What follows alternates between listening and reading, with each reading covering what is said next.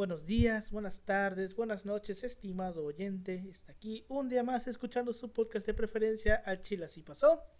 Hoy es viernes, otro viernes más, ya regresamos a la normalidad, ya estamos otra vez aquí con un episodio normal y corriente. El episodio pasado estuvo muy chingón, casi se lleva el récord del episodio más largo, le faltaron tres minutos. Iba a ser algo Colosio, tranqui. Se supone que iba a ser algo, algo corto, corona. algo tranqui, casi dos, y dos horas y media, creo. Re- no, hora, hora 45 fue, güey. Hora 40. Estuvo chido porque nos pudimos soltar acerca de temas ahí que todos vivimos y tenemos anécdotas ahí personal. Así es, un día podemos hacer una enterita del sexenio de Peña. Haciendo, recapitulando todas las pendejadas que hizo Peña Nieto. Estaría muy verga. Pues bueno, este, como todas las semanas estoy aquí con mis dos colegas y amigos de licenciatura, con Ángel. ¿Cómo estás, Ángel? ¿Qué onda, Alberto? ¿Qué onda, Yoshi? ¿Cómo están? Aquí tratando de sobrevivir ya el final del parcial. Yo sí tengo pocos más proyectos, pero porque aquí Don Pendejo le gusta saturarse de cosas. Buitre Dos de ensayos, poder. probablemente tres. A la verga. No me arrepiento de nada. Y sí, estamos Pues, acaparando. ¿Cómo era? Es que se busca tema de tesis chipeada y dos chalanes, güey. Sí, güey. Pues bueno. Asistente Que, de qui- que investigación. quieran trabajar a cambio de alimentos. Asistente de investigación. Y con mi, ami- con mi colega y amigo de licenciatura, Yoshi Taka López. ¿Cómo estás, Yoshi? Todo bien, afortunadamente, Alberto. Ya sabes, igual como Pau, este, planificando todo mi plan de trabajo para, para no morir en los parciales, porque don pendejo no cargo tanto, pero sí tiene un chingo de cosas que hacer. Igual que Alberto y ¿Cómo, Cody, güey? ¿Cómo, ¿Cómo están tan de la verga si no cargaron casi, güey? Es- no cargaron Tengo casi que hacer tres coloquios. Ay, no mames, güey, eso te lo haces en dos Eso días. sí, pero días. pues, tengo que pensar el tema de tesis, güey. Y tengo que hacerlo del cine mexicano igual, todavía me falta hacerlo. Y pues aquí, aquí andamos. Y ya en el siguiente semestre ya voy a hacer un buitre siguiente podido voy a cargar como 11 materias, chingue su madre. Yo necesito cargar materias libres, puta madre, putos y seis. Si estoy escuchando esto, putos y seis. Pues bueno, este, ¿les parece si comenzamos? Adelante.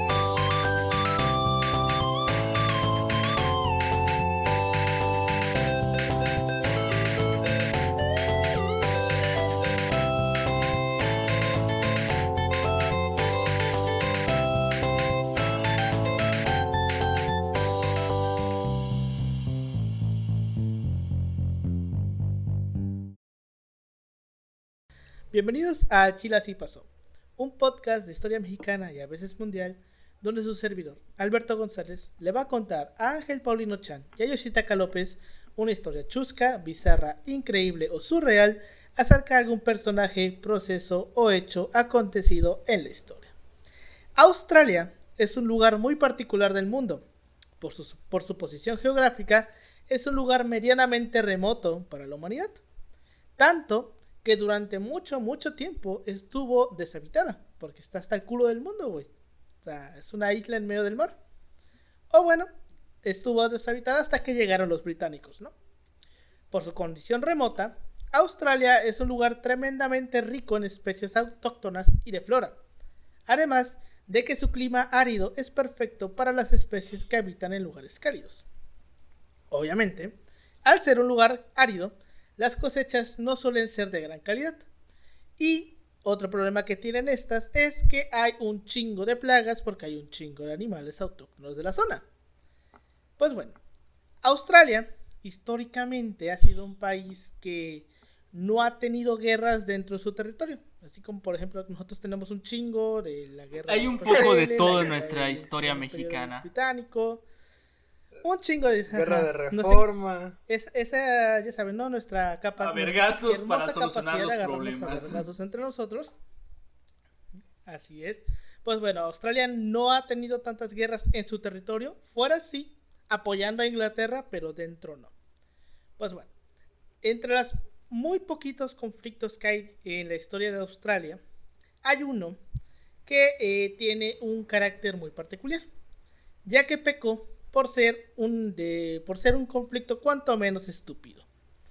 En el siglo XX, Australia vivió eh, lo que se le podría considerar una guerra civil. Y si de hecho tú buscas guerra civil australiana, te va a salir esto. Pero pues este no fue entre personas ni ciudadanos, sino que emulando a las guerras de las cabras entre Ecuador y las cabras de las Lo Islas sabía, Galápagos, güey, lo sabía. pues humanos Lo sabía. No sé por qué pensé en eso. fíjate. Sí, güey, a huevo.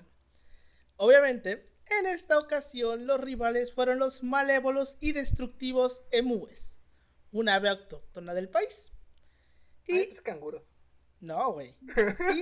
Y el día de hoy les vamos a hablar de la guerra de los emúes, uno de los conflictos armados más estúpidos de la historia. Güey, de hecho, ahorita que dijo Paulina lo de los canguros, me acordaba los memes, güey, de que sacaban Ah, la güey. población de un país y a nos tocaría vergarnos. De Uruguay, güey, que en Australia hay como 20, ¿qué? No sé. 200 millones de canguros y en Uruguay 30 millones. ¿No te de acuerdas que sacaron la ¿No te acuerdas que sacaron la proporción de estudiantes de la UADI? que a cada uruguayo le tocaría pelear contra 8 canguros. No, pero acuérdate que salió uno de la UADI, güey, que tendría que nos toca a cada alumno de la UADI como También. a 38 can- canguros a dejarnos a vergazos. Sí, está de la verga. Pues bueno, este, esta es una, una de las guerras que se quedó fuera en el episodio de las guerras estúpidas, en el episodio 3. De hecho, este episodio eh, va a ser un episodio de guerras estúpidas. Pero... Ah, pensé que iba a eh, ser que especial. ¿Qué? No, iba a ser un episodio de guerras estúpidas. Pero como me di cuenta que esta guerra es un poquito larga, que tiene suficiente información, no como por ejemplo la guerra del cubo, Ah, no este, pues decidí hacerlo en un episodio completo. Así que pues vamos comenzando. Porque es un tema que nos vamos a reír, güey. Pues bueno, primero vamos a explicar qué chingados es un emu. Porque pues nosotros aquí no tenemos emúes. Los emúes son de Australia. Es como, bueno, es como por ejemplo los canguros. Los canguros creo que solamente se encuentran en Australia, güey. ¿O no? Mm, Creo que yo. Pero yo sepa sí, según ¿eh? Lo que sé, sí. Es la que. Pues sí, pero todos conocemos un canguro porque pues lo vemos en todos lados, ¿no? Pero pues en el caso de los emúes, igual son de Australia, pero pues se confunden con otra ave que ahorita vamos a ver por qué. Bueno, el emu es un ave que no vuela y después del avestruz es el ave eh, casuario más pesada del mundo y la segunda en altura. Es nativa de Australia y es el único miembro viviente del género Dromaeus. Vamos a hablar un poquito de biología. Y pero antes se le clasificaba en otra familia que no voy a mencionar porque son nombres difíciles y aquí ya no estamos andar diciendo nombres pendejos, ¿no? Y somos historiadores No, y no- biólogos. Bueno, sería un médico, sería un médico veterinario zootécnico, ¿no? Sí, Zootecnista. exacto. Sí, para- son los que estudian animales, güey. Pues bueno. Estas aves eh, son normalmente de color castaño claro y alcanzan los 2 metros de altura. O sea, son bien pinches grandes, güey. Son 2 metros de altura. Y llegan a pesar hasta 45 kilos. El emú se, se distribuye geográficamente por toda Australia. Pero normalmente trata de evitar las áreas pues, que tienen mucha población tratan de buscar este, las zonas más céntricas de Australia y pues ahí viven. Los emus pueden recorrer grandes distancias al trote y si es necesario pueden correr a toda velocidad. Esto es lo que viene el problema de los emus. Y es que los emúes eh, son pues no pueden volar, son como que muy toscos, pero corren como la chingada, güey. Corren un chingo los emúes porque pueden alcanzar hasta los 50 kilómetros por hora, por hora, eh, ¿cómo se le llama? Que no baja la velocidad, güey. O sea, Ah, constante. constante. constante, Ah, o sea, constante, pueden sí. correr a 50 kilómetros por hora por muchos kilómetros, güey. ¿Cómo O sea, tienen como- aguante y son bien pinches rápidos. Tiene más, co- Es más tiene rápido más que la condición que toda la licenciatura de historia, por así decirlo. ¡A la verga! Tiene más aguante que todos nosotros. güey. O sea, son como, parecen avestruces, avestruces, pero no son avestruces, güey. Son parecidos a los avestruces. Pues bueno, los emúes son nómadas y pueden viajar grandes distancias para encontrar comida, la cual se compone de, ojo, plantas e insectos, o sea, son omnívoros. Pues bueno, ya adentrándonos un poquito en lo que es la guerra del emu, tenemos que entender por qué será, ¿no? Después de la Primera Guerra Mundial, eh, un gran número de soldados veteranos australianos, junto a un número de, de veteranos británicos, se instaló en una región rural de Australia Occidental. Recordemos que si de hecho es un dato muy conocido de Australia, y es que en Australia es bien pinche enorme, pero este, las ciudades o la población se concentra solamente en puntos muy específicos, que está siempre en las costas. O sea, muy poca gente vive en el medio de Australia porque es como si fuese un desierto o una zona muy sabanosa y así.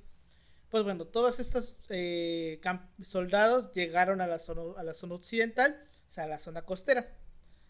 Eh, obviamente estas áreas a menudo eran áreas marginales.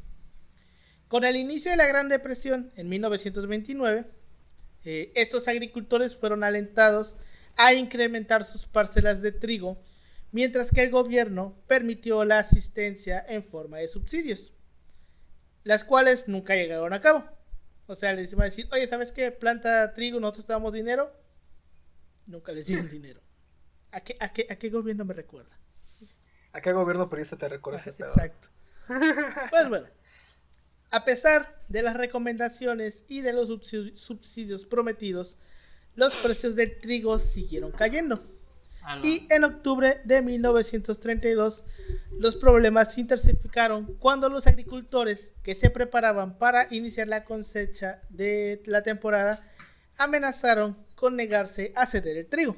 O sea, básicamente después de la... Una rebelión de los campesinos, pero a la australiana. exacto. Después de la eh, Gran Depresión, el gobierno dijo, no, pues para reactivar la economía, planten, planten, planten, planten y nosotros les subsidiamos el precio para que no baje. Pero pues recordemos que es un subsidio, el gobierno mete dinero para que el precio de algún producto no baje.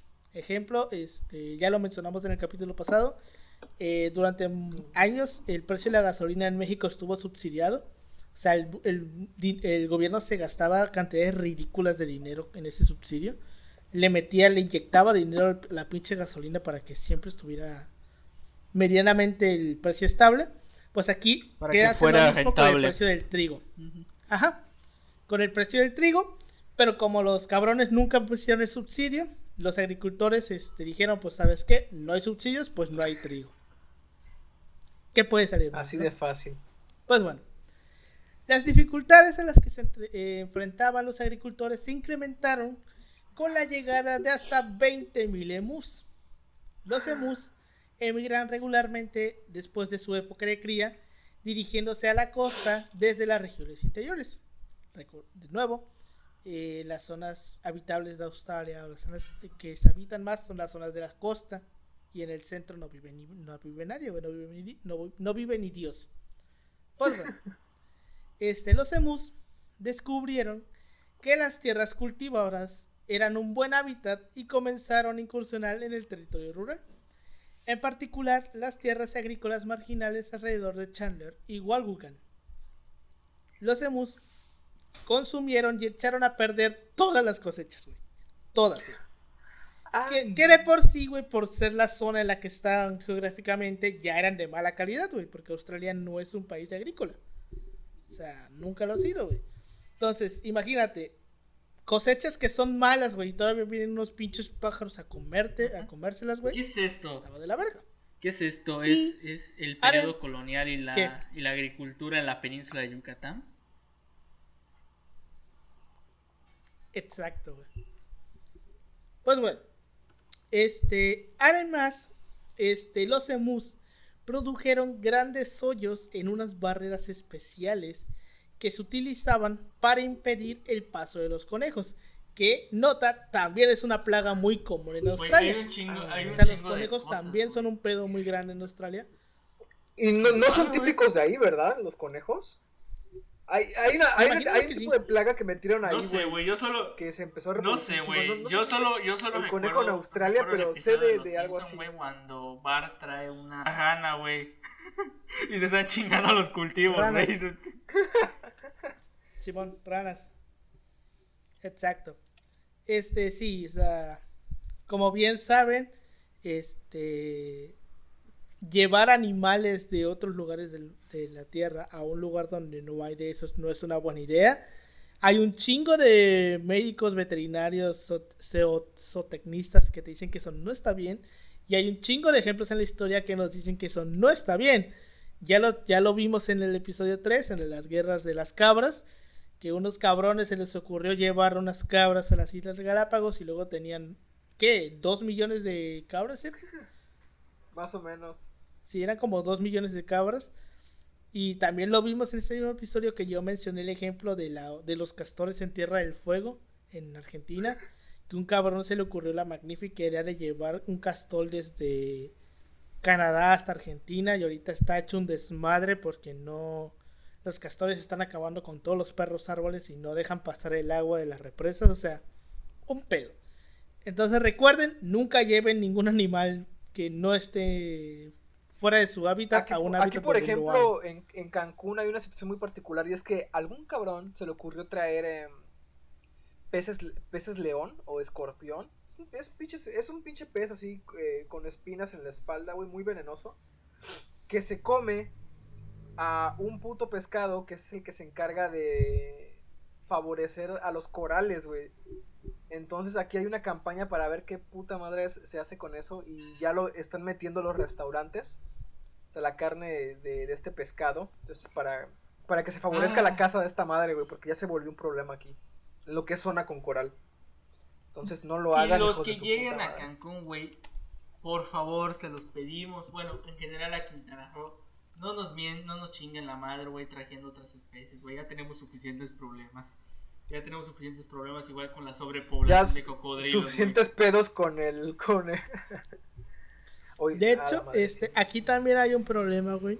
Y es que eh, aquí en WhatsApp ah, tenemos como que unas lagartijas. Ajá. Que nosotros le decimos cuijas, güey. Bueno, según me estaban contando, esas cuijas, güey, hace 50 años no había de esas aquí. ¿Cómo, Esas cuijas las trajeron de son China. esas madres de Los barcos que llegan al puerto, güey, son transparentes. Ay. Son cuijas transparentes. Las trajeron los chinos en los barcos que llegan al puerto. Ah, las salabanquesas. Ah, no yo- sé cómo yo- se llaman. Son unas cositas Pero son unas Son cuijas, güey, que normal. Son Ajá, son chiquitas. chiquitas.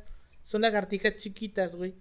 Que se suelen meter en lugares, en lugares pequeños, güey. Y Fíjate, yo la pensé madera. que igual yo lo pensé, güey. No, güey. De hecho, yo también, yo, yo también toda mi perra vida las vi. Yo dije, pues esto es un animal de acá. Pero hace no mucho me están diciendo, no, esa madre no es de acá. Pues bueno, esas cuijas, güey, son un pedo. Porque, este, no sabes la cantidad de reportes que recibe la CFE de, de medidores quemados porque las pinches cuijas se meten en el medidor. Sí, sí lo sé. Y sí producen lo- cortocircuitos, güey. Sí lo Aquí sé, ya pasó recuerdo- una vez, güey. Recuerdo que había en un abanico. Aquí ya pasó una vez. como- Hace cuántos años, güey. Que había una de esas madres, güey, literalmente su esqueleto, güey. Electrocutado, güey. La neta no es mamada, güey. Sí, güey. Esa- esas cosas no son de aquí, se suelen meter en los medidores, güey, y hacen corto, güey, porque se electrocutan. Pero bueno, Fíjate que yo nunca había escuchado un caso, güey, pero pues. no, aquí sí, güey, es bien pinche común, güey. Es bien pinche común que eso pase. Pues bueno, este, ya estamos viendo que hay un pedo con las aves, hay un pedo con los conejos, y este, los agricultores, obvia- obviamente, transmitieron sus preocupaciones sobre las aves porque pues estaban comiendo todos los perros cultivos. Oye, y- cabrón, hay unas putas aves que están acá. Haz algo, güey. Ajá, exacto. Y se destinó una delegación de antiguos soldados para reunirse con el ministro de Defensa, Sir George Peace. Recordemos que Australia estamos en 1900... ¿Qué? Después, entre, 1900 entre la Primera y la Después de la Segunda Guerra, Mundial, Mundial, ¿no? en los 30, inicios de los 30. En este momento, Australia todavía, todavía sigue siendo parte del Reino Unido. Y sigue dependiendo del Reino Unido. Entonces, por eso van con el ministro de Defensa del Reino Unido. Pues bueno, este güey, habiendo servido en la Primera Guerra Mundial, los colonos eran conscientes de la efectividad de las ametralladoras y solicitaron su despliegue. O sea, se los güeyes que estaban ahí dijeron traigan perras ametralladoras y mátenlos a todas. Esa era la solución que, que propusieron los, los que vivían en Australia. Porque Como no podía ser de otra manera, el ministro estuvo de acuerdo, No pero hay pedo, no hay pedo. Ajá, exacto, dijo Simón, pero puso unas condiciones.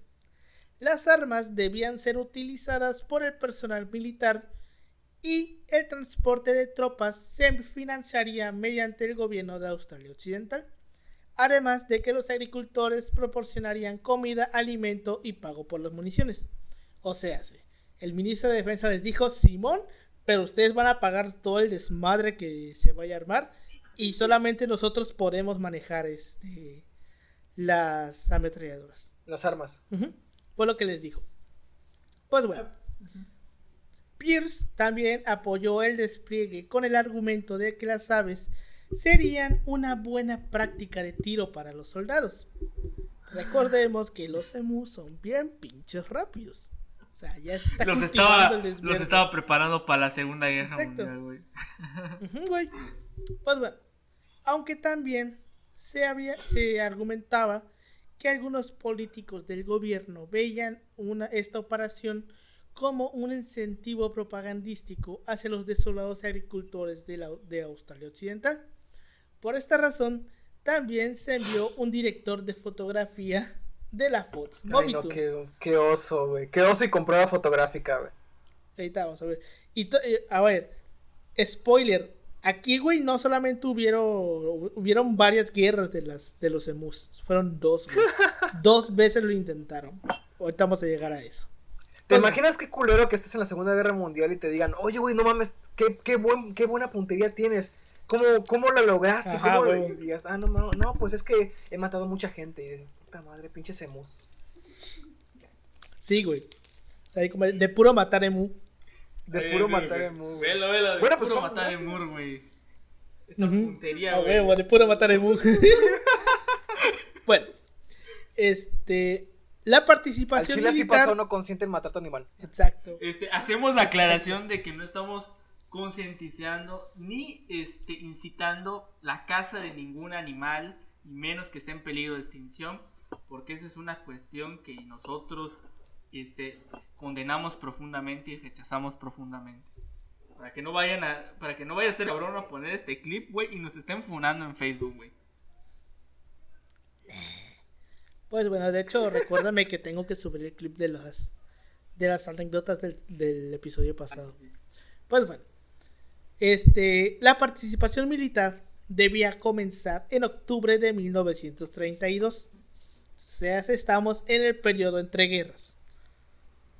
La guerra, entre comillas, se llevó a cabo bajo el mando del mayor. eh, no tengo ni perra idea cómo mierda se, produce, que, se pronuncia este nombre, güey.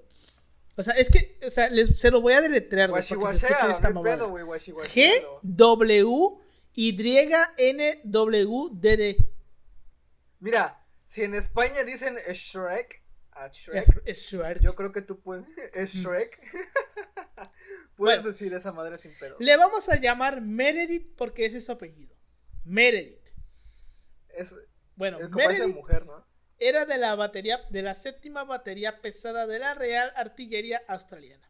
Con Meredith liderando a un par de soldados armados con dos ametralladoras Lewis y 10.000 cartuchos, eh, se lanzaron al, al- al ataque. Bueno, para empezar bien, la operación se retrasó porque eh, hubo un periodo de lluvia. Esto hizo que los emus se eh, dispersasen sobre un área todavía más amplia. O sea, primero estaban en un lugar concreto, pero como llovió, hubieron un chingo de lluvia, los emus se, se regaron por todos lados.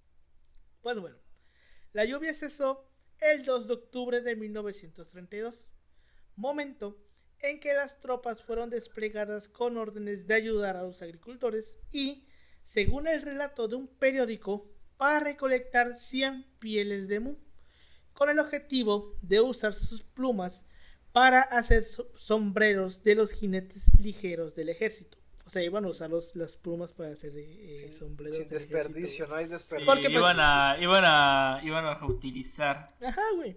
Ya sabes, güey, el sentido de la moda británico. Ahí levantando el meñique. Pues bueno. Este, a la expedición también se unieron tres jóvenes de Pickering Brook, que decidieron involucrarse al oír de la operación. Los hermanos Vic y Bert Francis y su amigo Ray Owen, que viajaron desde hasta Campion en un camión Chevy. Pues bueno, el 2 de, 2 el 2 de noviembre, los hombres se dirigieron a Campion, donde se detectaron aproximadamente 50 emus. El mayor reunió a dos hombres del pelotón, el sargento McCurry y el artillero Orhaloran, para atacar a los objetivos. Como las aves estaban fuera del alcance de las armas, los colonos locales trataron de atraer a los emúes a una emboscada. Pero los pájaros se dividieron en pequeños grupos y corrieron de modo que resultó imposible acertarles porque recordemos de nuevo, los pinches emus son bien pinches rápidos, güey. O sea, corren como corren muchísimo. Pues bueno. Sin embargo, ya que las primeras ráfagas de las ametralladoras fueron ineficaces debido a la lejanía, una segunda eh, serie de disparos fue capaz de matar un número pequeño de aves. Más tarde, el mismo día, se encontró una pequeña bandada y cerca de unas docenas de aves fueron abatidas. O sea, no llevaban ni 50 aves, güey. O sea, así de la verga iban, güey, no llevaban ni 50 aves, güey. Qué mala puntería, ve al chile. Güey, es que igual, o sea, los corren a 50 kilómetros por hora, güey. O sea, son así, güey. ¿A cuánto, ¿A cuánto disparas una bala, güey? Sí, güey, pero Ay, yo vine aquí nunca, la neta, al chile nunca he disparado un arma, güey, no, no sabría no, decir. pero pues... La única arma que he disparado es de güey. Fortnite, creo. Eran ametralladoras de esas que disparan El, a... pedo, el pedo es, güey, que los... El pedo es que los bien cabrón. Sí, o sea, es que son ametralladoras, güey. Son de ta ta ta ta ta ta ta ta, ta, De disparar muy rápido. Pues bueno. El próximo evento significativo fue el 4 de noviembre. Meredith había establecido una emboscada cerca de una represa local y más de mil emus fueron vistos, dirigiéndose hacia su posición. Esta vez los artilleros esperaron hasta que los pájaros estuvieron muy cerca antes de abrir el fuego. Se esperaron a que se, acercaran porque pues ya habían visto que disparando de lejos no la iban a armar, güey, porque estaban, eran muy rápidos. Sin embargo, la ametralladora se atascó después de que se acertaran 12 aves. Y el resto 12, pues obviamente mataron a 12, pues el resto se largó a Hay, la verga. hay que se estar, hay dispersó. que estar muy salado, güey, para que te pasen esas Sí, güey. mamadas, güey.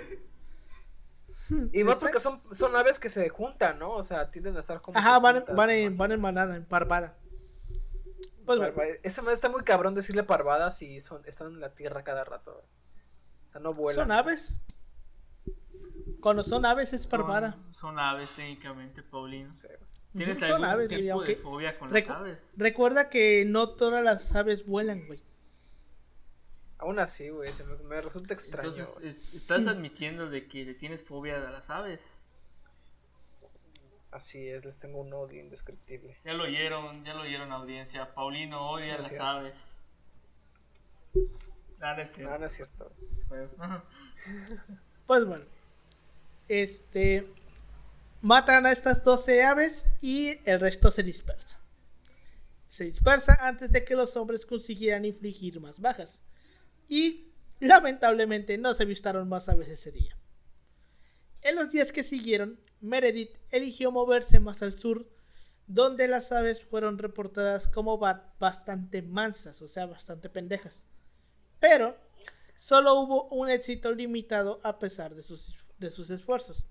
En un momento, Meredith fue tan lejos como para montar una de las armas en un camión y un movimiento que resultó ser ineficaz ya que cap- el camión no era capaz de ganar en velocidad a las aves. O sea, el camión iba más lento, güey. No mames. Es que corren un chingo. Corren un chingo. Son más rápidos, güey. se- más sería, la, sería la mamada, güey, de que, güey, necesito una de esas madres, güey, para llegar a la facultad, güey. Si me hice más rápido que el, que el puto camión, güey.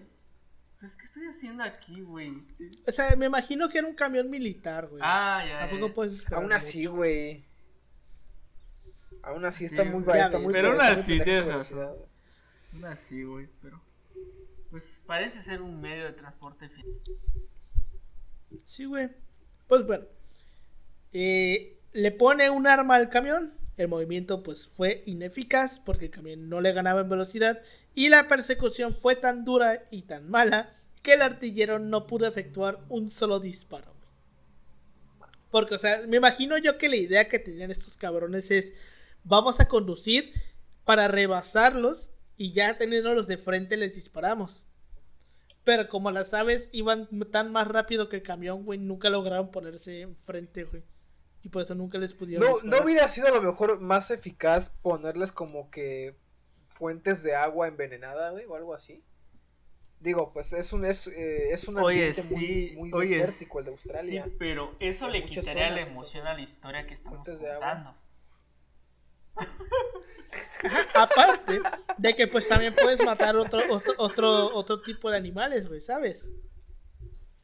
En una guerra todos tienen, en una guerra muchos Oye, mueren, Alberto. Un precio, Así como, así como es el este meme este, es un precio, es un precio que estoy dispuesto a pagar. Un pequeño precio. Eh, Morirán muchos, morirán muchos, pero es un pagar. precio que estoy Lord dispuesto a pagar.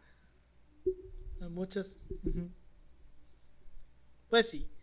Este. Hubieras, hubieras matado a los canguros, güey. Podrías matar canguros. Ah, pero no, no, se, no se acercan tanto a las zonas eh, a las zonas urbanas, ¿no? Los emus tampoco. Ah, cabrón. Recuerda que los emus este, viven en las Ah, zonas este de- céntricas y solamente cuando quieren comer, güey, se acercan a las zonas. Ah, por eso no es un buen- bueno, sí. Pero, bueno. Es un pedo. El 8 de noviembre, seis días después del primer combate, se habían disparado ya 2.500 cartuchos de los 10.000. O sea, o sea, ¿Y ya llevábamos, qué, ¿qué? 20, 40? Un 25% de las balas que se tenían. güey. Aproximadamente. ¿Sí, no? Sí, 25%. Y, pues bueno, el número de aves muertas para ese momento era incierto. Pero se calcula que solamente se abatieron 50 emus. O sea, de los 10.000 cartuchos, mames. solo habían matado 50 emus. De 20.000 emus, ¿no?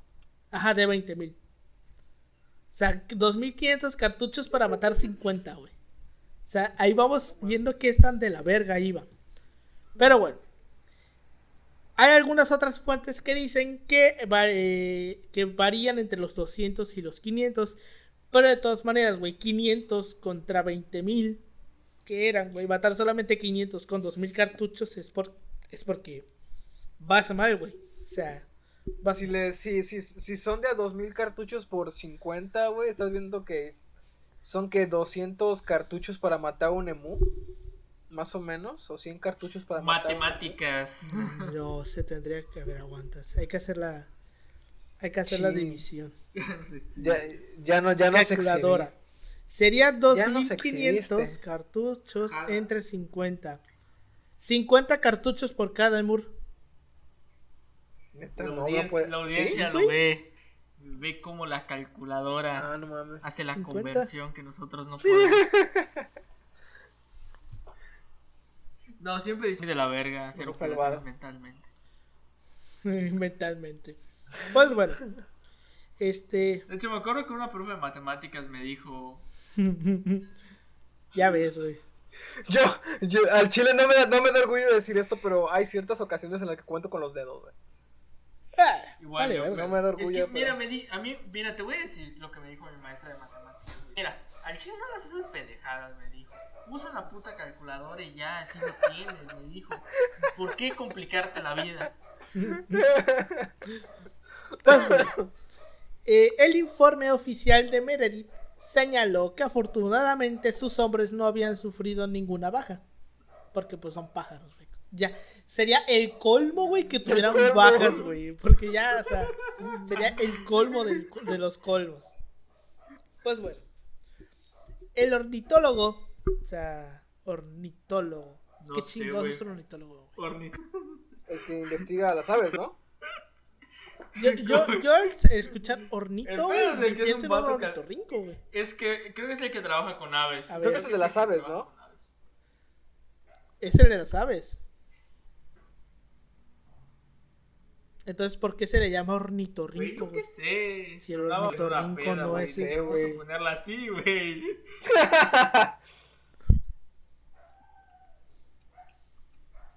Ah, qué chingón, güey. Me encantan las definiciones de los diccionarios de Google. Ornitólogo, persona que se dedica a la ornitología.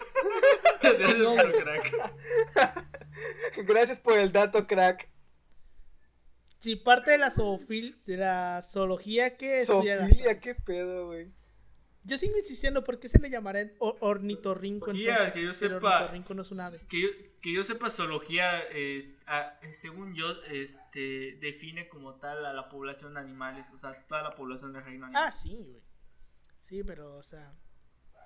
Yo, o sea, me imagino que ornito, el, el sufijo ornito, debe significar ave, güey. Entonces, Ajá, ¿por qué así. chingado se le llama ornitorrinco? Bueno, Rinco, quién sabe qué significa, güey. Mira, a lo mejor su explicación, a lo mejor su explicación tenga este, su que- origen en el recuerda que inglés. el, ornito- el ornitorrinco. Puede ser que, Ajá. Ah, Recuerda puede- que el ornitorrinco es una mezcla entre una ave y un mamífero. que yo tenga entendido, el No sé, pues- ornitorrinco es un- una mezcla Ah, entre... güey, también un- es de Australia, el ornitorrinco. Es, ¿eh? es entre un pato y un castor, ¿no? Ajá, por eso te digo. Ah, bueno, puede ser, puede ser, entonces sí. Entonces sí, este, es un, no, sí, güey, creo que sí, porque... Qué chingona esta fuente. Ah, y, y, y uñas de nutria, ¿eh? Tiene uñas de nutria. O sea, qué chingona esta fuente, güey. Pero yo me acuerdo que la canción de Perry, güey, decía que no era, no era ni un pato ni un castor, güey. Ah, porque es los dos. Sí, güey, porque es un, pues, creo que es, un, es una cruza de pato y castor. Pero te digo, a lo mejor su, su origen tendría que ver en el inglés, güey, porque me acuerdo que ornitorrinco en inglés es platypus. ¿Qué? Platypus. Mamada, güey. Platypus. ¿Qué es Así, esa así- mamada, así se dice ornitorrinco Ah, en inglés, ya, güey, por eso se le llama gente P. Mira, se supone que su, su, su definición así como de científica es ornitor, ornitorhynchus anatinus. O sea, tiene más sentido nuestra, nuestra, nuestro nombre que el de esos vatos, güey. Patipus. ¿Qué verga es Patipus? Mira, eh, los gringos, güey, bueno, los ingleses le pusieron platypus, güey. Porque yo me acuerdo Ah, que dice platypus. platypus es en inglés, güey. Ah, Ornitorrinco se es supone que es de platypus. platis, platis es plano o ancho y, y pus es pie, o sea, pie plano. Tiene O sería animal ancho de pie plano, porque, al- o sea, ten en cuenta que es un Ajá. pato castor y los patos tienen sus, sus pies, este, planos, güey. Esa es otra, sea, esa es otra historia. Los patos los pies. Pero bueno, No El chiste es no que lo sé. un cabrón. Ah, bueno, mira, de, de- fíjate, de ornitorrinco tiene hasta más sentido en, el espa- en la terminología. Chécate, es que el platypus es del es el latinizado derivado del griego y este y el ornitorrinco es derivado del griego, güey. Y es de no sé qué significa aquí la traducción, pero es de Ajá. pájaro y pico. O sea, semejante a un Este, pato si hay, en, en español. Si hay, si hay alguien en el, si hay alguien en el No, público. Ah, no, ah, mira, Ana- Anatinus es semejante a un pato. Ay, no mames. qué Ajá, güey, es que, es que, es que básicamente el ornitorrinco es un pato, güey, con cola de castor. Si O hay sea, alguien en que el que, la- la que definición estudie la sería- que estudie la carrera de veterinaria o sea veterinario nos puede dejar en los comentarios para Mira, darnos esta yo tengo, duda. yo, te- yo tengo un amigo, güey, que estudia un veterinaria, güey. Igual yo. Si les un- mandamos te- un mensaje aquí en vivo a ver qué nos dice. A ver, a ver, a ver. A ver. Primero que le decimos. Estamos grabando Oye, güey, un que podcast, no te- güey, que te y diga, ¿cómo pues, se sé, llama? y estamos en una discusión de dónde viene este el término. Le mando un audio. Dile, dile, Sí, dile, dile, y puto si no contesta, güey. Dile puto si no me contestas. A güey. ver. Güey, Pero ¿sabes eh, es que, ¿qué le preguntamos, güey? ¿Qué, ¿Qué significa ornitorrinco, güey? ¿O por qué ornitorrinco, güey? Que nos diga Ajá, la ¿por qué ornitorrinco? Ok, ok, ok, va, va, va. güey. La magia del internet. A ver, bro, estás, ahorita estamos grabando eh, podcast, güey, y nos acaba de surgir la duda de por qué eh, los ornitorrincos se llaman así. Porque las, los orni- or- ornito es ave, ¿no? Entonces, este, ¿por qué un ornitorrinco se llama así, güey? ¿Qué es un ornitorrinco exactamente? ¿Es más un ave que un castor? ¿O qué pedo, güey? Re- recuerda, güey, que tu respuesta va a ser leída en vivo y va a salir en la grabación. Gracias. bueno, esperemos a que responde y continuemos. Hey, esto que estás escuchando lo estoy grabando días después de la grabación original del podcast. Porque pues este, el chico al que le preguntamos de lo del ornitorrinco no nos respondió ese día. Bueno, sí nos respondió, pero ya después de que habíamos terminado de grabar. Y pues básicamente lo que nos respondió fue algo parecido a lo que Paulino estaba diciendo. Que era de que eh, Orni es ave y Rico es pico. Y pues básicamente les voy a leer lo que nos dijo. Y nos dijo algo muy interesante que yo no conocía. Que dice, pues a Chile ni perra idea. Estás hablando de la especie más extraña del planeta. Güey, tienen veneno y brillan esas madres. Aquí podemos ver que los ornitorrincos tienen veneno. ¿Qué pedo? ¿Por qué tienen veneno? Pero bueno. No mames. Esa madre fue introducida por aliens. Punto final. Pero tiene que ver con su pico porque se parece a la de un pato. Por eso Orni es igual a ave y Rico pico. Lo que está diciendo Paulino. Es interesante saber que los ornitorrincos tienen venenos o no, no lo sabíamos. Esa información yo no la venía manejando. Pero pues es real. Y de hecho lo investigué después en el en internet y sí, los ornitorrincos tienen veneno. Entonces, si ven un ornitorrinco por ahí, cosa que a menos de que vivan en Australia lo veo poco probable, eh, no lo toquen porque tienen veneno y según el veneno produce dolores. No te mata, pero produce dolores muy muy fuertes. Así que no lo hagan. Y eso es todo por este pequeño clip. Sigan escuchando el podcast. Ahorita lo respondo. Este güey siempre, este güey siempre suele responderme rápido.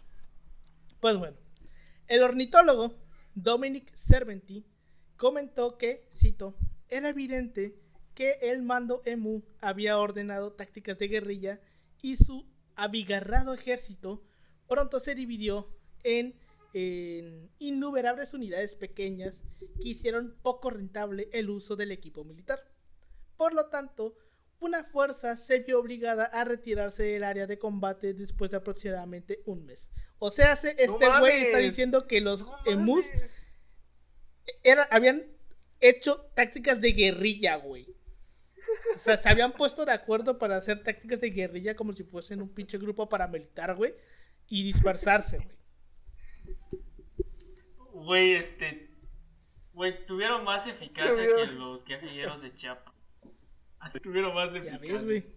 Te van a balasear, cabrón, vas a ver. Hasta crees, güey. O sea, reitero, estamos viendo que esto este, está de la verga.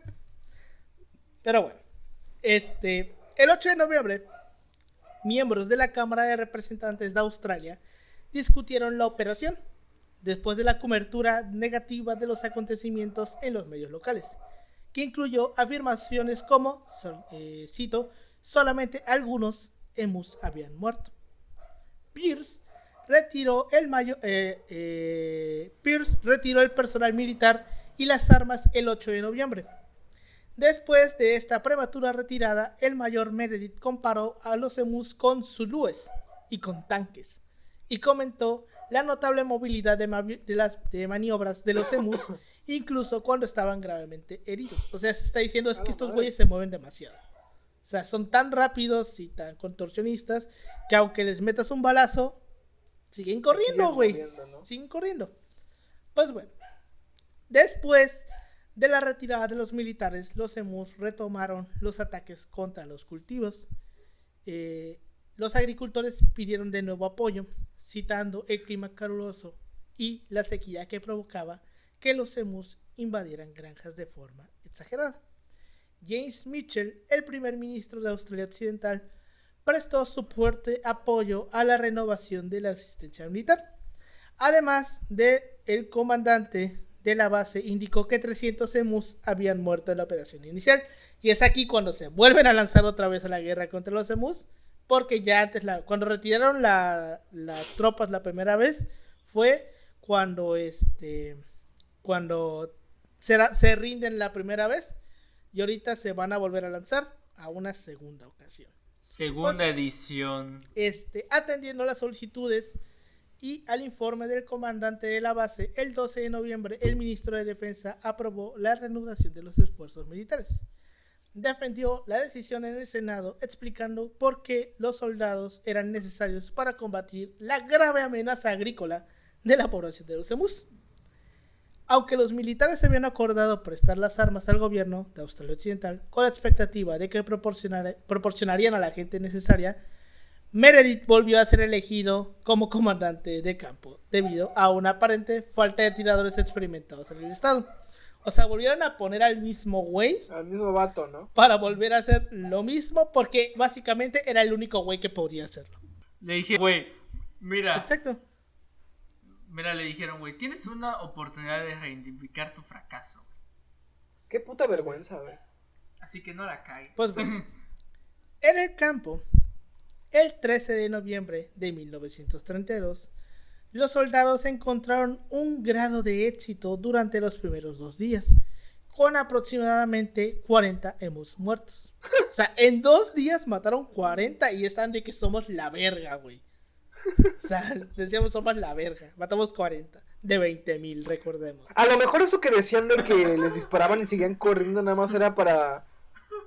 ¿Cómo se dice? Para justificar que no mataban nada, güey. Ajá. De que no, güey, hay que decir que esa madre son la verga y que Para esa ocultar- madre casi casi para ocultar le disparas. cifras. Así, Ujú. güey. Yo digo que es para igual, igual puede ser para excusarse, güey. Para que no sea tan culero. Básicamente, el, el mariscal puntería. llegaba y un emu voló sobre mí y me disparó con su rayo láser, güey. Básicamente eso estaban diciendo, güey. Pero bueno, Exactamente. eh, el tercer día, el 15 de noviembre, resultó ser mucho menos exitoso para, eh, eh, para las tropas. Pero el 2 de diciembre, las armas contaron ya con aproximadamente 100, 100 emus caídos por semana. O sea, ya estaban matando 100 emus por semana, ya iban medianamente bien.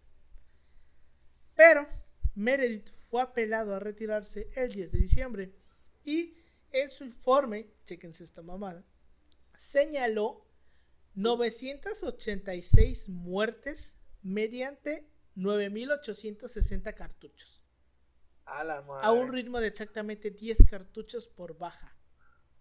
O sea, por cada cartucho, por cada 10 cartuchos mataban un ave, güey. O sea, era estaba ahí- a ver, ¿cuántos cuántas balas tenía un cartucho, güey? ¿Qué era? Eh, Según el Call of 250 tal Duty, vez? güey. 30. Este, cartucho de ametralladora. Eh, Puede que sí, ¿eh? Puede que sí sean 30. Yo la neta no. Yo soy, soy mi, mi única No, referencia. son como, son como 100, creo. No, güey, no, no, no creo. ¿Cuánto es, Alberto? En eso ando, en eso ando. Yo digo que son 30. Yo voto Aquí 30. está la ametralladora Lewis, que fue la ametralladora de los ingleses en la Primera Guerra Mundial. ¿Sabes qué estaría cagado, güey? Que un, que, un, que un gringo a lo mejor sí te diría exactamente cuánto. Y te diría, ¿de qué tipo de ametralladora? Así, güey. Aquí no tenemos esas ¿Qué Pues mira, aquí dice cargador, tambor de 47 o 97 cartuchos. Pero, ¿cuántos, cuántos, ¿Cuán- cuántas balas? ¿Cuántos putos, cuántos vatos ver. tienen el puto cartucho? No, es que es eso, ¿no? No, o sea, si es un cartucho, el cartucho es el. Ah, pero, o sea, se refiere. es que la metralleta, güey, tiene que tener varios cartuchos, güey, porque cuando se acaban hay que recargar. ah, yo, yo siento que el cartucho a lo mejor se refiere a balas. Ahí está, mira. Cada ca- Ah, sí, güey. Balas, güey. Ah, entonces balas. por cada 10 balas mataban un emur. O algo así. Sí, Porque dice este. Que cada. Dice. A ver, ¿dónde verga está? Cargador, tambor de 47 y 96 balas. Entonces me imagino que cada cartucho debería Mm. tener entre 47 y 96. Ajá. Creo Pon tú sí. que 100 balas por cada cartucho. Así es. Exacto, que estamos diciendo que por cada, ¿qué? Mil balas mataban uno. Aprox. O sea, estamos viendo que esto no estaba bien, güey. Además, Meredith afirmó que 2.500 aves habían sido heridas y luego habían muerto como resultado de las heridas. O sea, sí, Mataron Sí. 986 directas, güey. Y hubo otras 2.500 que murieron producto de las heridas. Según él.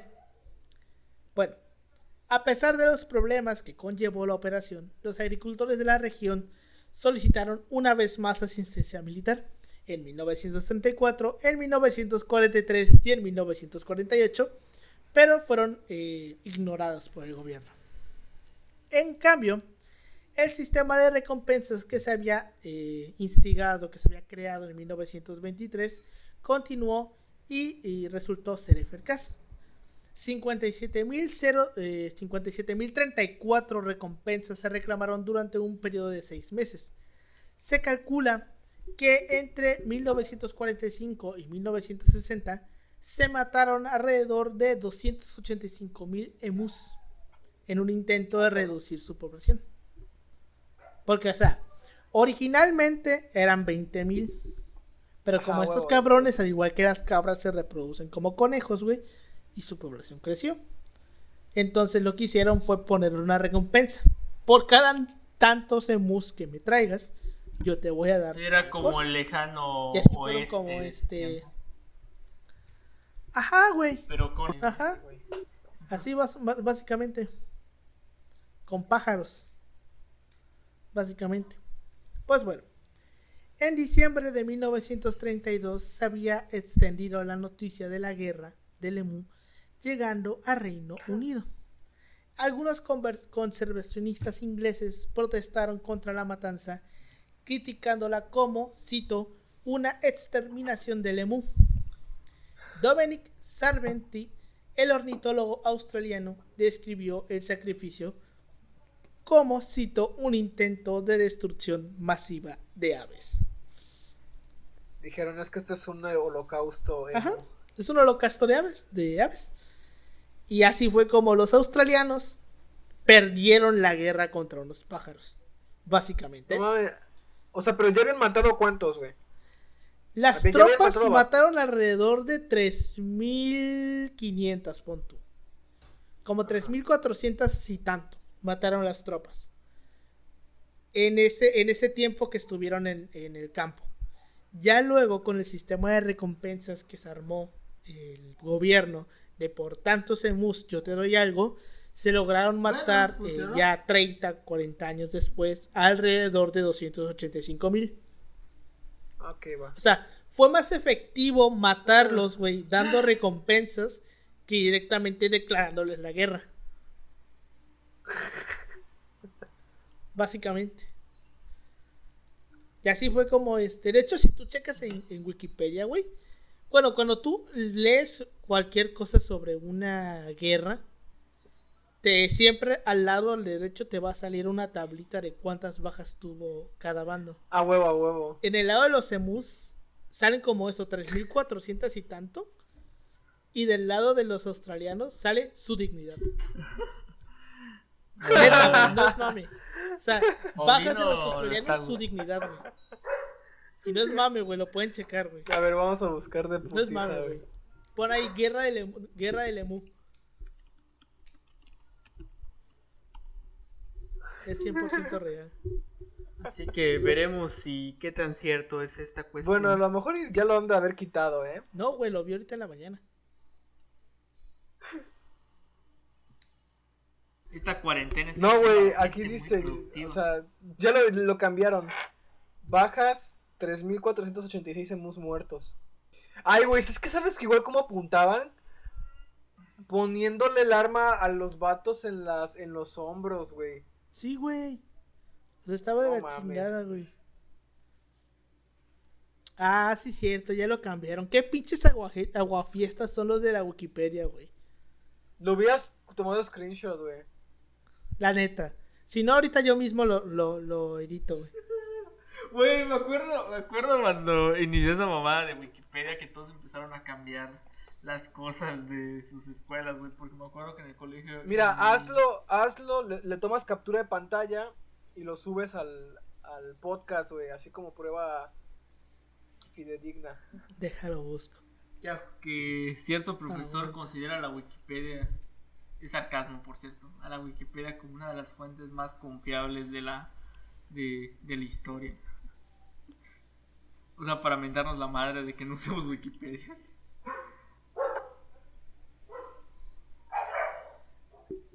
Nunca, nunca aprendí yo a editar la Wikipedia, güey. Como un lapicito. Y ahí le das. Esta página está protegida para evitar el vandalismo. Sale. A la madre. Güey. Pues qué pedo. Ya, ya, ya saben de las andanzas de Alberto, güey. No, pero es que neta, güey, te juro que salía su dignidad ahí, güey. No, no, no viene siendo, no va de broma, güey, neta, yo lo vi. Debí tomarle captura, chale. Sí, güey, al chile sí. Pues bueno, este, con esto llegamos al final de esta historia. Ya repasamos cómo los australianos pierden su dignidad contra las, los emus, que son como avestruces, básicamente. Hay un chingo de fotos muy divertidas en Google de esa guerra, güey. No sé si ya las viste. momentos en Sí, la güey, que historia que, viendo, son, que son humillantes y este Ese- es uno de ellos. Le ponen, le ponen casacas militares a los, a los pinches pájaros. Sí, güey, aquí hay una de un emu con un casco, güey. Está de la chingada. Pero pues sí. Ahí, ahí van a tener sus, este, ¿cómo se llama? Las, Las, las fotos. fotos en- Sí, las fotos. del día de mañana. Si es que no se me olvida, claro. Este. Del todo este pedo de la guerra del Emu. Les digo, es una guerra estúpida. Básicamente, ni, ni para decirle que, pues, que Ecuador también lo hizo, pero, güey, Ecuador sí ganó la guerra, güey, contra las cabras. O sea, Ecua- Ecuador sí ganó la guerra contra las cabras, güey. Estos cabrones perdieron. Pero bueno, también hay que admitir que, pues, hombre, las cabras no son tan rápidas. No. Una cabra no corre tan Sí. rápido. Creo que tienes. ¿Para qué año fue la guerra? Igual y quizás el armamento que les dieron no fue como que el más chido, ¿no? Podría ser. Bueno, sí, también porque los pinches ecuatorianos se lanzaron con helicópteros de Ellos sí le metieron y presupuesto. Ah, huevo. Y luego hicieron lo de Ellos las cabras eh, judas, güey. Las cabras judas que les pusieron el chip para que los llevara a donde había más cabras, güey. Pero pues eran otros tiempos, la verdad. Ajá, güey, aparte también hay que comparar épocas. La guerra del Emu es en los 30, güey, la guerra de las cabras es en los 80. A lo mejor Ya. leyeron, leyeron las autoridades en la Wikipedia esta guerra y decidieron este, meterle presupuesto a los soldados para evitar una humillación. Ya ves, güey. Este cabrón no me respondió, güey. Lo que dirá, güey. Creo que mejor lo evito para. Para evitar una pena. No, o sea, ni lo vio el cabrón. O sea, el güey siempre me responde rápido y ahorita justamente no lo está haciendo. pues puedes agregar un clic ahí. Qué Hijo de su puta madre. Que se llegara a responder. Ya veré. Este, ¿algún comentario que tengas, Paulino, de esto? De esta guerra. Que pues está, está muy cabrón como la naturaleza a veces puede más que el, que el propio ser humano. Nos demuestra, güey, que la neta, a veces la naturaleza es más sabia y más, más chida que, que nosotros. Nos hace ver cuán pequeños somos, güey, cuán indefensos a veces podemos ser. ¿Te imaginas que en lugar de una guerra de mus hubiera sido una guerra de tigres, güey? O sea, hubieran valido verga los australianos, güey, si ahí hubiera Puta tigres. madre. Puta. O, o ya de perdis, güey. Que hubiera sido contra los canguros o algo así, que los canguros son más agresivos. Y son muchos. No, más. hombre, un canguro, un canguro sí te anda soltando tus vergazos. Y de hecho, el canguro con sus deditos puede agarrar una, una, una- un fusil, güey. Yo digo que puta hasta. en, en las manos equivocadas, un, un fusil podría ser algo muy peligroso ahí en Australia, güey. Verga, güey, no, no somos nada, güey. No somos nada. Me recuerda el episodio de Los Simpsons, güey, cuando los delfines se rebelan. Ay, Ajá, sí, güey. o en el de Rick Ajá, and Morty, básicamente. güey, cuando, cuando vuelven inteligente al, al bola de nieve. Al Snufus. Al perro. Bola de nieves, sí, bola de Al nieve. perrito, Ujú. güey. ¿Dónde están mis bolas, güey? Ujú. ¿Dónde están mis bolas, güey? Summer, ¿dónde están mis bolas, Summer? Ah, ah, sí, Sommer, Sommer, ¿dónde están mis bolas? Pues bueno, este, tú Yoshi, algún comentario que tengas. Nada de decir que siempre pues están estos momentos mágicos en la historia, pues este, eh, ¿cómo se llama? Pues en la historia en general y pues tenemos estos ejemplos de cómo a la gente le hicieron la humillación y decir cómo se llama de que pues hay más momentos así graciosos y diríamos si esto hubiera pasado en México hubiera sido digno de esto, güey, pero pues no somos, güey. Uf, No mames, ya hubiéramos hecho una pinche algarabía por este pedo, güey. Güey, decir que, como lo reiteré en las pendejas y en la queja de las cabras, güey, eviten hacer algún tipo de actividad que pueda traer algún tipo de plaga o traer un puto animal que no le corresponda a su ecosistema porque es una mamada y no lo hagan porque van a chingar a un chingo de personas, güey. No lo hagan, tengan conciencia y decir tampoco aprobamos el maltrato animal. Y ya es todo. pues sí. Este. Exacto, no lleven animales que no sean autóctonos de la región. Y algo te iba a decir. Algo te iba a decir. ¿Qué estás diciendo? Y se me fue. Ya no me acuerdo qué puta madre. Es que, Bueno, es que- lo que te acuerdas, güey, por ejemplo, aquí en Cancún. eh, Ah, ya, ya, ya, ya, ya, ya. Este, ver, a ver.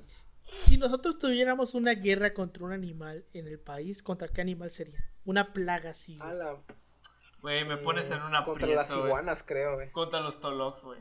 Pero ¿qué, qué, qué, ha- qué hace? ¿Qué mal produce las iguanas? Pues Pero pues, güey, ya sabes cómo es la gente.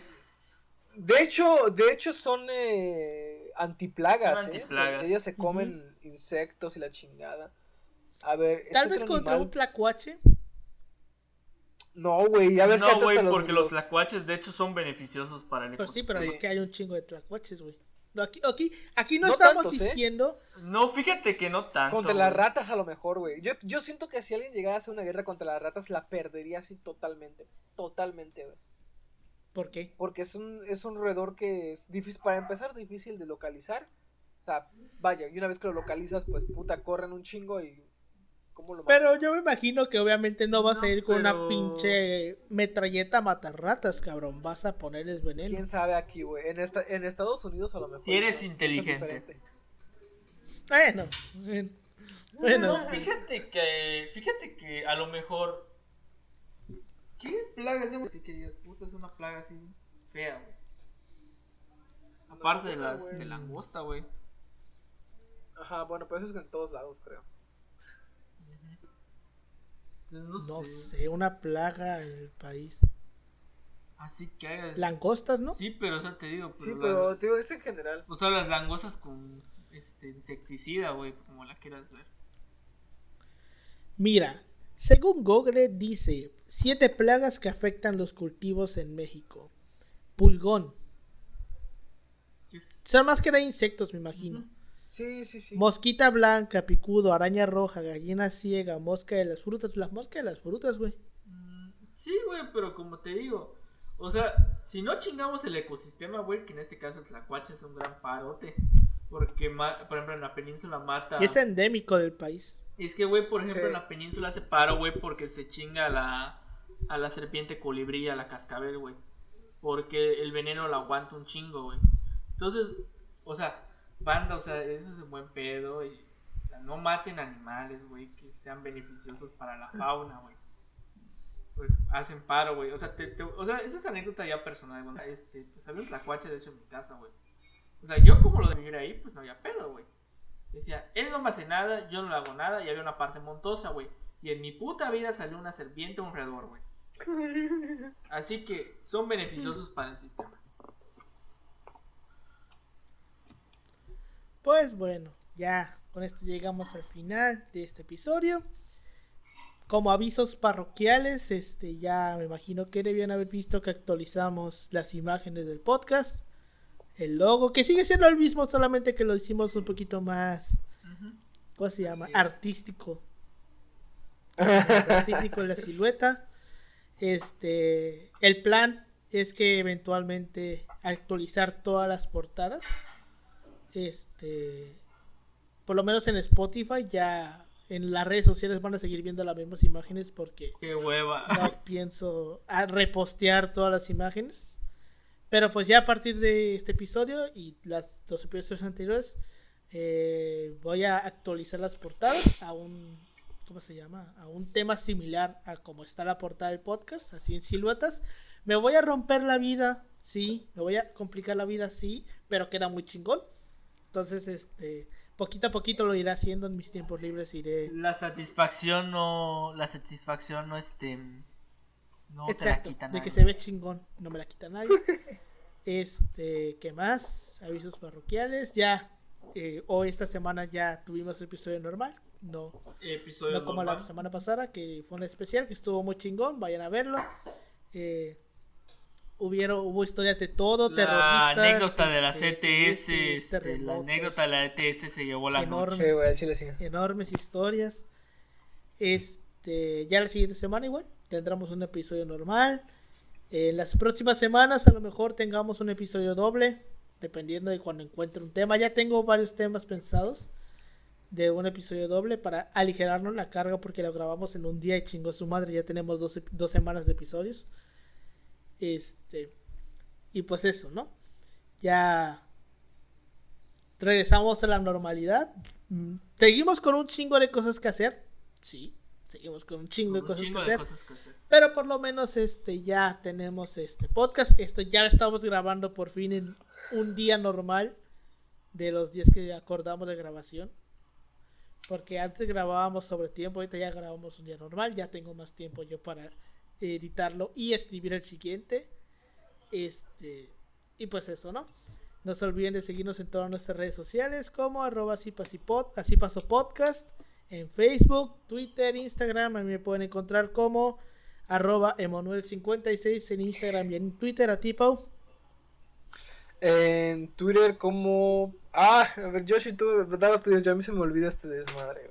Yo no uso Pendejo. Instagram. Ya tenías Instagram, güey. Qué hueva. Que te pusiste tu número de CUR, güey. Ajá, no, pero ya es Yoshitaka 21, 28. Ah, bueno, en, en Facebook como Ángel Paulino Chan y en Twitter y en Face y en Instagram estoy como Paulino-3cc. Y también visítenos en cuentosdelseñorgoriot.com. Ahí andamos Este, con todo. cualquier cosa a mí por Wadi Virtual. Ay, no mames. Mamón. Ya desinstalé No, WhatsApp, güey. ¿no? Cualquier cosa por No. virtual. Eh, cualquier cosa por Telegram. No, fíjate, fíjate, qué pi- me da una puta hueva, de, me da una pinche hueva de, este, desinstalar WhatsApp porque es, para mí es una mamada, güey, porque me chingas todo En el dos, en dos semanas todos van a regresar. Ajá, o sea, me chingas un organigrama, güey, estructurado de avisos que tengo que dar, güey. Y informes y planes. Y yo dije, qué pinche hueva. Si quiere ver, si quiere ver literalmente cómo me le estoy inventando a la madre a alguien porque no me ha enviado su parte de trabajo, güey, lo puede ver, por mí no hay pedo, güey. Entonces, pues, pues así, en fin. No es como que Telegram no vendiera tus datos. Hay, un, hay un meme que dice: Tampoco es como que a WhatsApp le interesen tus stickers de gato llorando. Pues, Exacto. Pues bueno, este, muchas veces, muchas gracias por eh, acompañarnos esta semana. Nos vemos la siguiente con un nuevo tema. Va a estar chingón, ya lo tengo definido, lo tengo que investigar. Ya busqué varios artículos y varios libros que me voy a ir a leer, voy a leer en el transcurso de la semana. O haré el intento. lee un artículo. Y pues nos vemos la siguiente semana. Exacto. Nos vemos la siguiente semana. Muchas gracias por habernos escuchado. Hasta luego. Nos vemos. Vemos, banda.